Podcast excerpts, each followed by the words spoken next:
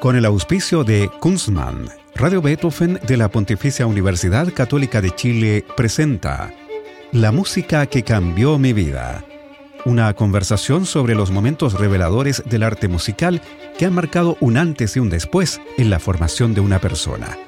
Conducción y producción, Gonzalo Saavedra. Hacer una cerveza craft requiere de tiempo, maestría, ingredientes de primer nivel y mucha pasión. Por eso en Kunstmann llevamos 30 años haciendo lo que más nos gusta desde la ciudad que nos vio nacer, Valdivia. Es desde acá y con las aguas de la selva valdiviana que elaboramos más de 18 especialidades para que tú encuentres tu favorita y la disfrutes tanto al tomarla como lo hacemos nosotros al elaborarla. Kunstmann 30 años elaborando cerveza craft. ¿Cómo están? Bienvenidas y bienvenidos a este espacio en el que conversamos acerca de lo que nos gusta, que es la música, pero de músicas que han sido, que lo siguen siendo, especiales para nuestros entrevistados, porque han marcado un antes y un después en su formación. Hoy estamos con el destacadísimo clavecinista, organista, director de coro y orquesta y profesor del Instituto de Música de la Universidad Católica, Alejandro Reyes. ¿Cómo estás, Alejandro? Muy bien, muchas gracias, Gonzalo, por la invitación.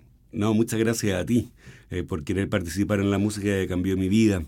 Alejandro Reyes van Eyck comenzó sus estudios de piano en la Universidad de Chile, donde completó el ciclo básico en piano, teoría, armonía y técnica analítica. Luego obtuvo un certificado de especialización en música sacra, en órgano, dirección y composición por la Hochschule Detmold en Westfalia, Alemania, donde estudió entre 1975 y 1977. Luego, en la misma escuela, obtuvo en 1981 el título de ingeniero en sonido. ¿Por qué desde la música sacra, antigua, a la ingeniería en sonido, Alejandro? Bueno, eso es una cosa circunstancial. Eh, primero que nada, eh, el ingeniero en sonido en Alemania hay de dos tipos, los que están especializados en la técnica y los que están especializados en la música. Mm. Yo soy de los segundos, Y en nuestra formación, aparte de la técnica, y la formación musical es exactamente la misma que la de los directores, menos muere el palito. Entonces, claro, porque estas grandes producciones requiere que hables de tú a tú al mismo nivel con los directores. Entonces, bueno, yo el cambio lo tuve que hacer por una lesión. Y esta lesión me llevó un semestre a estudiar física en la Universidad de Bielefeld, pero la formación escolar en Alemania es otra cosa y realmente me volví loco, no, no fui capaz de seguir el ritmo y ahí logré conciliar ambas cosas porque la matemática y la física siempre me interesaron mucho, así que en ingeniería de sonido volví a ser feliz y con el tiempo volví a tocar también. Ah, excelente. Excelente. De vuelta a Chile, en 1983 te incorporaste al Instituto de Música de la Universidad Católica, donde hoy eres profesor titular y tienes las cátedras de dirección coral, lectura de partituras y armonía, además de dirigir la orquesta de cámara UC regularmente.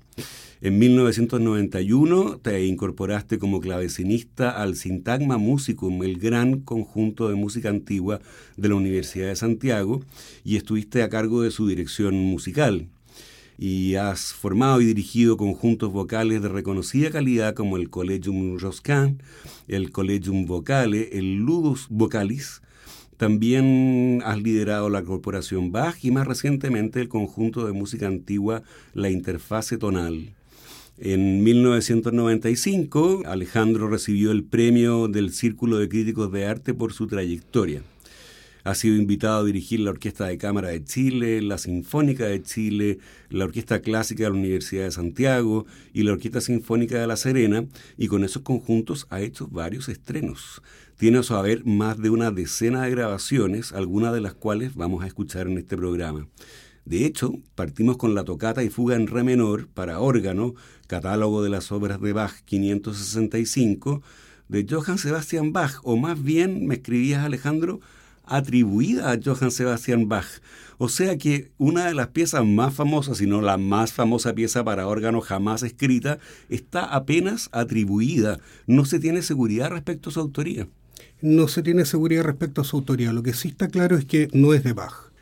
Sí, esto tiene que ver con la obra, eh, con la copia más antigua, que es de Johann Rink, un alumno de un alumno de Bach y que él le puso abajo que era de Johann Sebastian, pero eh, está claro que no, porque si uno ve los aspectos estilísticos, eh, por ejemplo, una tocata pro órgano pleno, como se escribía en la época de Bach, no, no tiene ninguna similitud.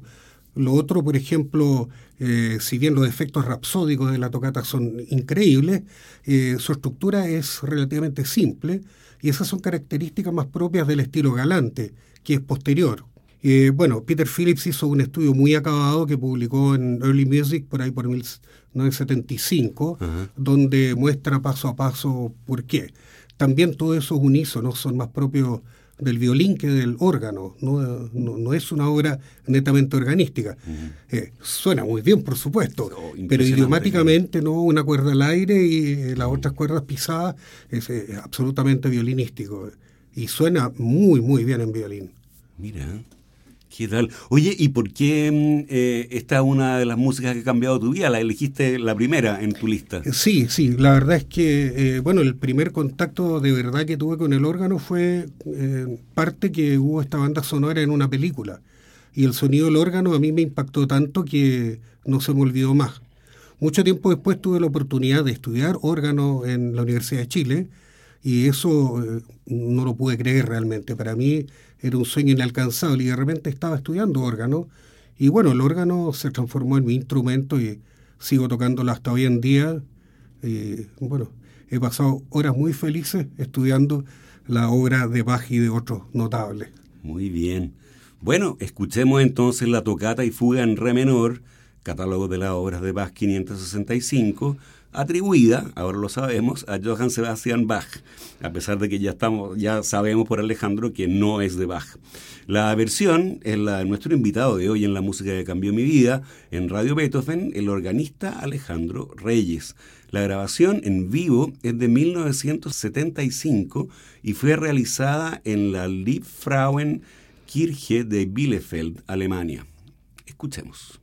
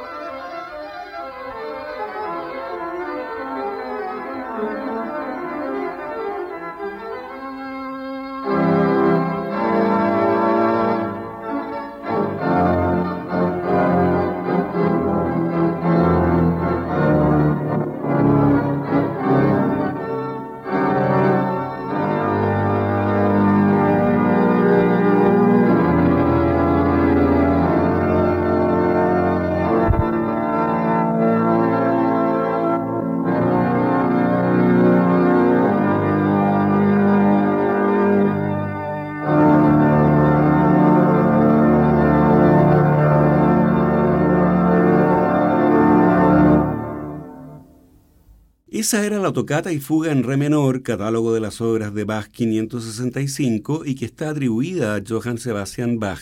La versión era la de nuestro invitado de hoy en la música que cambió mi vida en Radio Beethoven, el organista, clavecinista, director de coro y orquesta Alejandro Reyes. La grabación en vivo es, como decíamos, de 1975.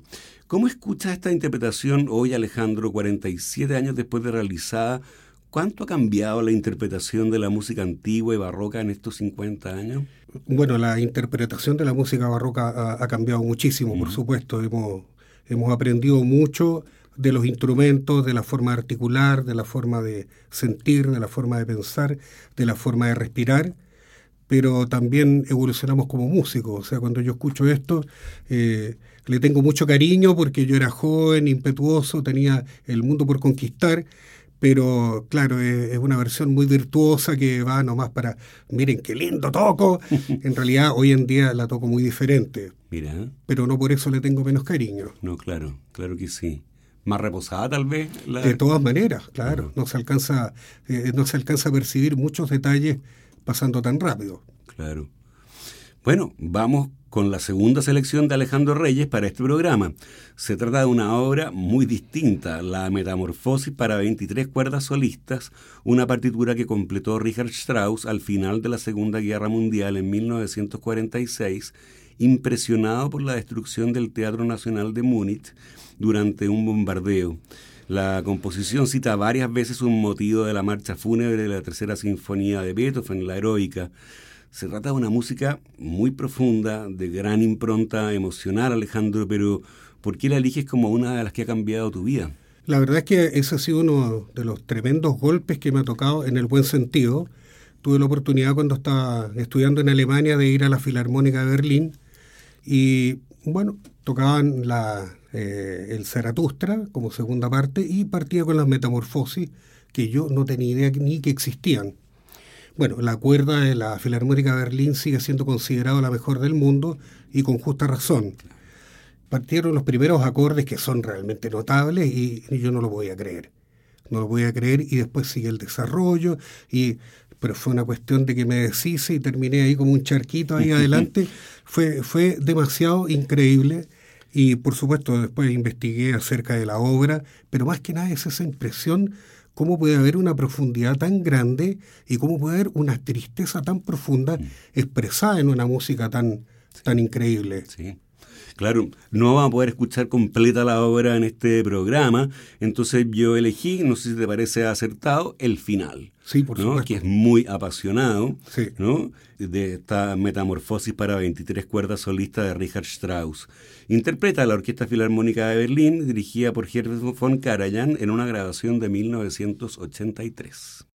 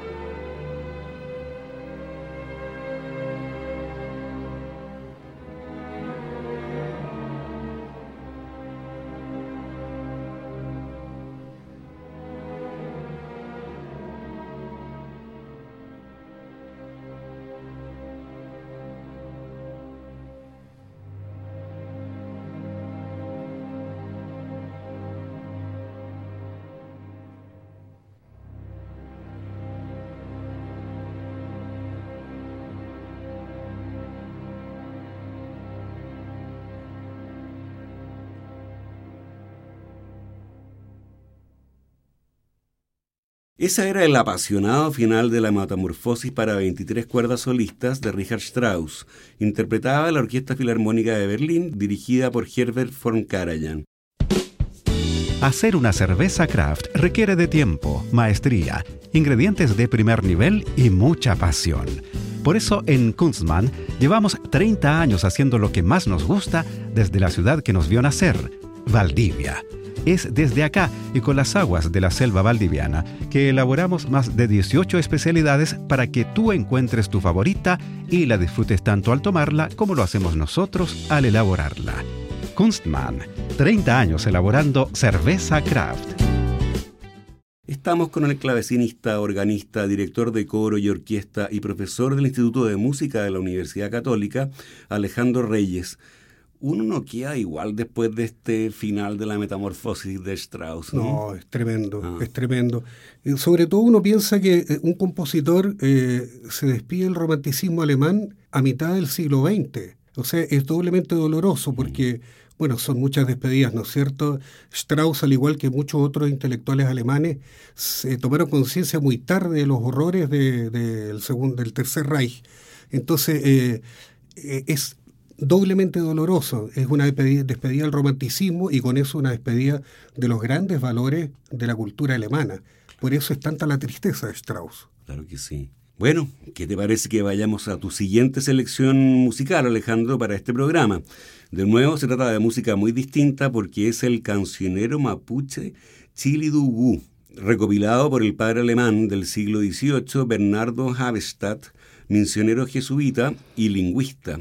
Tú, Alejandro, montaste y grabaste esta obra en 1998 junto al conjunto eh, Sintagma Musicum de la Universidad de Santiago y el coro de niños de la comunidad Huilliche de Chiloé, dirigido por Gabriel Codú. Cuéntanos de esa experiencia y por qué eliges este cancionero como una de las músicas que ha cambiado tu vida. Bueno, eh, tengo ah, semanas para hablar, porque eh, son muchos los aspectos que rodean esta producción. Primero que nada, cómo se gestó. Bernardo Hafestad era un misionero como otro, pero eh, er, ser misionero en Chile era especialmente difícil en el sur porque la lengua mapuche no conoce la palabra pecado. Y la esencia de la evangelización es el perdón por el pecado original. Entonces los evangelizadores realmente tuvieron un problema muy difícil. Y Hafestad descubrió que a través de la música él podía acercarse mucho más fácil a, las almas de las personas. Porque si no le iban a decir, mira, ¿de qué nos vas a salvar? De, una cosa abstracta que no existe. Y así pasó muchas veces. Por eso muchos, muchos eh, evangelizadores tuvieron que, salir arrancando. Bueno, Hafestad, como bien decías tú, como buen lingüista, lo que hizo fue traducir el catecismo al mapuche. Él adoraba esa lengua y además eh, lo adaptó a los típicos corales que se cantaban y canciones eh, gregorianas y también canciones folclóricas de su Renania y se constituyó entonces este, este, ¿cómo se llama?, cancionero como un elemento evangelizador de una efectividad que creo que ningún otro misionero logró. Eso es lo primero. Lo segundo es que esto estuvo totalmente perdido. Eh, fue muy difícil recuperarlo. De hecho, cuando ocurrió la expulsión de los jesuitas, Hafestadt, eh, y como todos los, jesuitas, lo único que podían llevar era una muda de ropa, su isla personal y sería todo. Pero Hafestadt tenía una obra bastante eh, extensa, con relatos de viaje, traducciones al mapuche, mapas, etcétera, etcétera, y él logró conseguirse una dispensa para llevarse esto. Él naufragó, fue hecho prisionero, logró recuperar esto y llegó eh, a España primero, ¿no es cierto?, al provincial en Sevilla y luego volvió a Colonia y en Colonia entonces le pidió al provincial que le permitiera publicarlo y el provincial le dio la dispensa, pero le dijo que no había plata. Entonces la familia de Hafestad fue la que financió una edición de estas obras que es eh, realmente impresionante y donde también él ensalza las posibilidades de desarrollo del lenguaje del mapudungún, que es altamente eh, simbólico y muy hermoso. Bueno, este cancionero está en esa obra de Chilugú. Lo que pasa es que los textos están en una parte de la obra y la música está al final en un apéndice. Mm. Y fue, fue gracias al tesón del musicólogo Víctor Rondón que él logró encontrarlo. Cuando lo encontró, hizo la transcripción y me dijo, bueno, ¿nos embarcamos en esto? Pero inmediatamente le dije que sí, por supuesto. Y se dio que justo tuvimos un concierto en eh, Chiloé con el coro de Niños Huilliche de Gabriel Codú, y bueno, ahí ya estaba todo listo. Buenísimo. eso fue, fue una cosa increíble. Buenísimo. Vamos a escuchar los dos primeros números de este cancionero mapuche Chilidugú, adaptado, reescrito y traducido por el padre jesuita Bernardo Havestad, y que son Quiñe Dios y Duantum Vil. Interpretan el tenor Gonzalo Cuadra, el coro de niños huilliches de Chiloé, dirigido por Gabriel Codú, y el conjunto Sintagma Musicum de la Universidad de Santiago, dirigidos por nuestro invitado de hoy en la música que cambió mi vida, en Radio Beethoven, Alejandro Reyes. La grabación se hizo en la capilla Yaldad, en Quellón, Chiloé, en enero de 1998.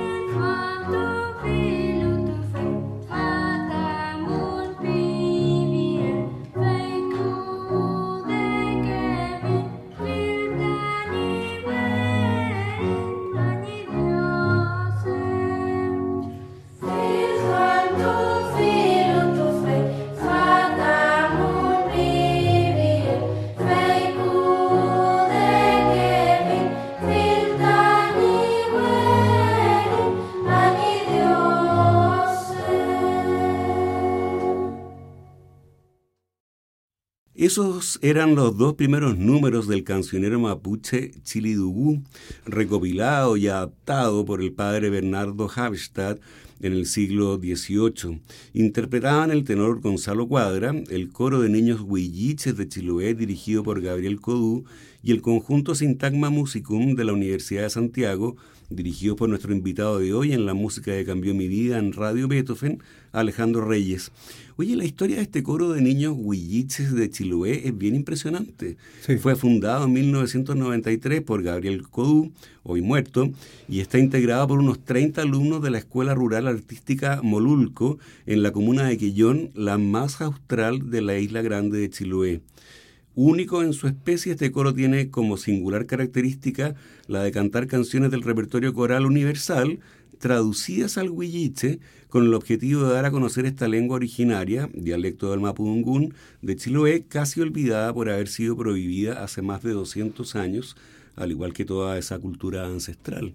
Sí, ¿Mm? el trabajo de Gabriel fue realmente notable, notable en ese aspecto, claro. Y los niños, los auditores lo acaban de comprobar, suenan preciosas sus voces. Sí, sí, sí, fue, fue, fue maravilloso. Y no fue fácil conseguirlo, porque los niños tenían que ayudarle a los padres a trabajar en el campo en el verano. Además, se trataba de un cancionero católico y todas estas familias son evangélicas. Ah.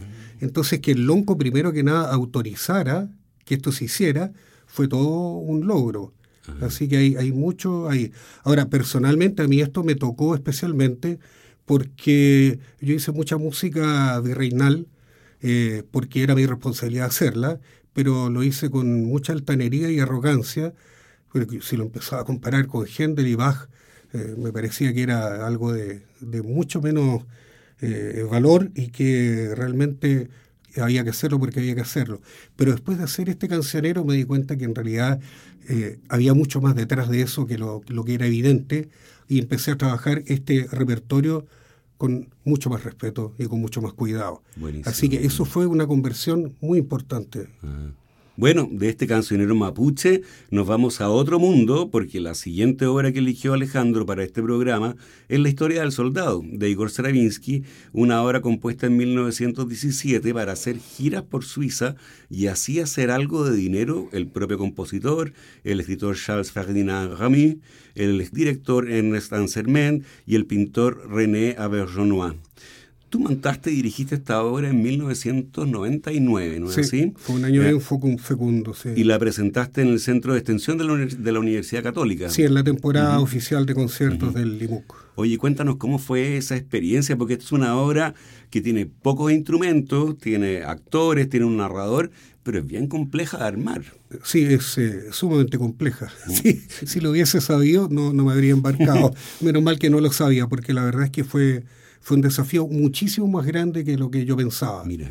Uno lo escucha y la verdad es que la música fluye, porque es una obra excepcional, pero la verdad es que dirigirla es un desafío tremendo, tremendo.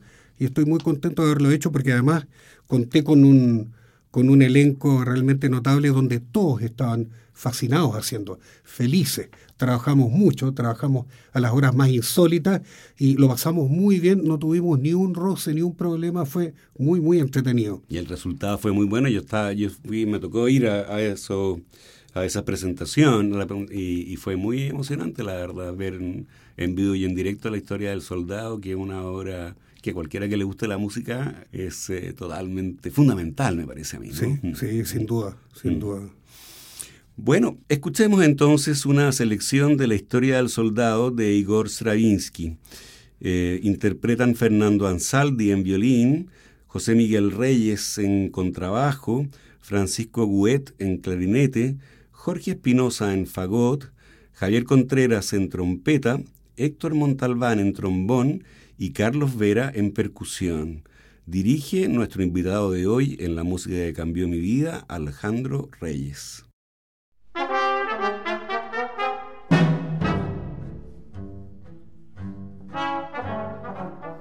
Entre Dengue y Tennessee, un soldado va a hogar.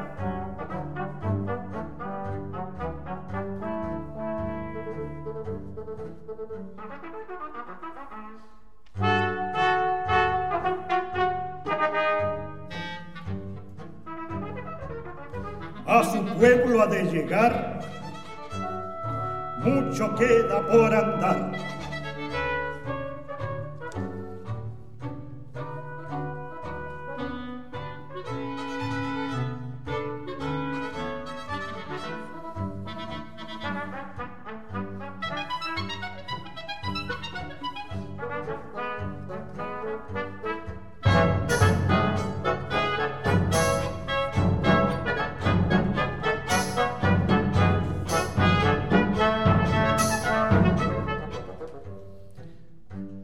Marcha ya, mucho marcha ya.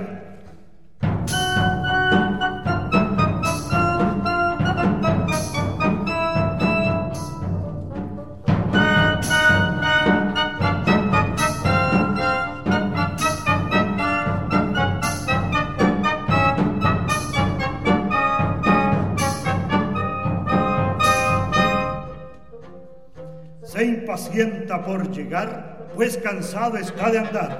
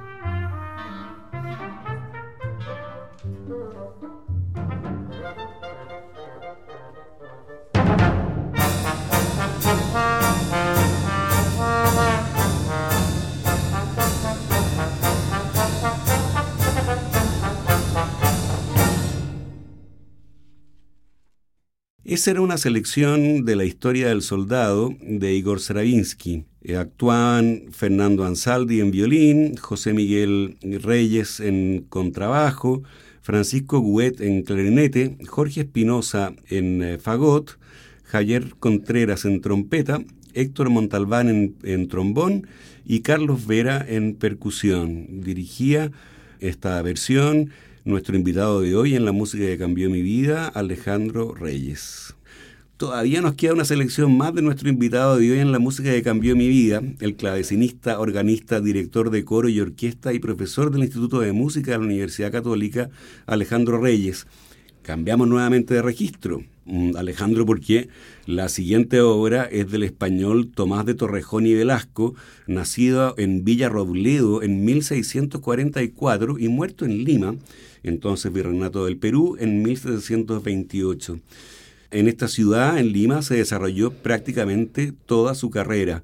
Torrejón y Velasco es autor de La Púrpura de la Rosa, de 1701, primera ópera del Nuevo Mundo, con texto de Pedro Calderón de la Barca, escrito este texto en 1659. Tú también dirigiste esta ópera con solistas muy importantes y el sintagma músico de la USACH con motivo del sesquicentenario de la USACH en el año 1999. Cuéntanos de esta primera ópera americana, representante del barroco que se dio de una manera muy particular en América Latina y que es la última selección que tú hiciste para la música de Cambio Mi Vida. Sí, es, bien especial en el sentido que es bien anacrónica, porque en una época donde ya había triunfado la ópera italiana en todo el mundo, esta es una ópera netamente española, donde no existen las áreas da capo, sino que es un eterno arioso que si no, no permitiría eh, eh, abordar todo el texto de Calderón, que es realmente maravilloso. Entonces, lo primero eh, fue luchar en contra de los cantantes que llegaban a cantar sus áreas de capo y no las encontraban. Entonces, claro, primero fue una desazón terrible para ellos. Y los primeros dos meses de ensayo fueron, fueron muy difíciles, fueron muy a contrapelo, hasta que empezaron a sentirse más cómodos en el estilo y hasta que empezaron a, bueno, a entender, porque es un español que ya no sabemos entender, a entender lo que está ocurriendo, a reaccionar eh, en relación a eso y también a disfrutar de un arioso, prescindiendo de, las áreas. Y el golpe de gracia fue la Regí, la maravillosa Regí de Gonzalo Cuadra, que ya le puso la guinda a la torta, donde realmente todo el mundo volvió a ser feliz porque durante meses yo dije esto va a ser un desastre, porque muchos estaban a disgusto. Pero al final fue, fue una, una cosa maravillosa. Pero convencer a estos tremendos solistas de que tenían intervenciones muy breves y que tenían que decir algo y después darle espacio al que sigue fue muy complicado. Pero el resultado como final, como te digo, fue notable. Y la coronación fue cuando se dio la posibilidad posteriormente eh, de llevarla a los festivales de música desde chiquito y volver a, estrenarla en, en, dos de las misiones, eh, eso fue ya eh, una cosa increíble, realmente increíble. Qué bueno. Bueno, escuchemos entonces una selección de la ópera La Púrpura de la Rosa de Tomás de Torrejón y Velasco. Interpretan solistas y el Sintagma Musicum de la USACH con la dirección y el clavecín de nuestro invitado de hoy en la música que cambió mi vida en Radio Beethoven, Alejandro Reyes. Escuchemos.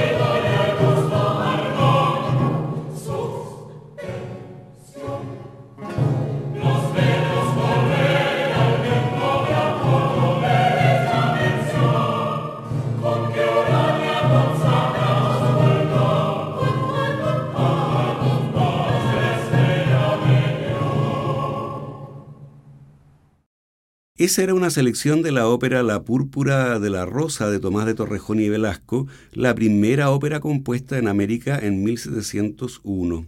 Interpretaban solistas y el sintagma musicum de Lausach con la dirección y el clavecín de nuestro invitado de hoy en la música que cambió mi vida en Radio Beethoven, Alejandro Reyes.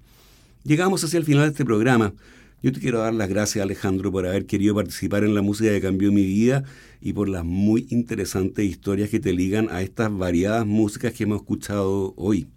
Si alguien tiene algo que agradecer, soy yo. no, muchas gracias, de, de verdad. Y a ustedes los dejamos convidados para una nueva versión de este programa el próximo lunes a las 20 horas. Recuerden que pueden escuchar este capítulo y los otros que han sido emitidos en forma de podcast en nuestro sitio web radiobeethoven.cl y también en Spotify buscando la música que cambió mi vida. No se vayan de nuestra sintonía, ya viene puro jazz con Roberto Barahona. Muy buenas noches. Hacer una cerveza craft requiere de tiempo, maestría, ingredientes de primer nivel y mucha pasión. Por eso en Kunstmann llevamos 30 años haciendo lo que más nos gusta desde la ciudad que nos vio nacer, Valdivia. Es desde acá y con las aguas de la selva valdiviana que elaboramos más de 18 especialidades para que tú encuentres tu favorita y la disfrutes tanto al tomarla como lo hacemos nosotros al elaborarla. Kunstmann, 30 años elaborando cerveza craft. Con el auspicio de Kunstmann, Radio Beethoven de la Pontificia Universidad Católica de Chile presentó La música que cambió mi vida. Una conversación sobre los momentos reveladores del arte musical que han marcado un antes y un después en la formación de una persona. Conducción y producción. Gonzalo Saavedra.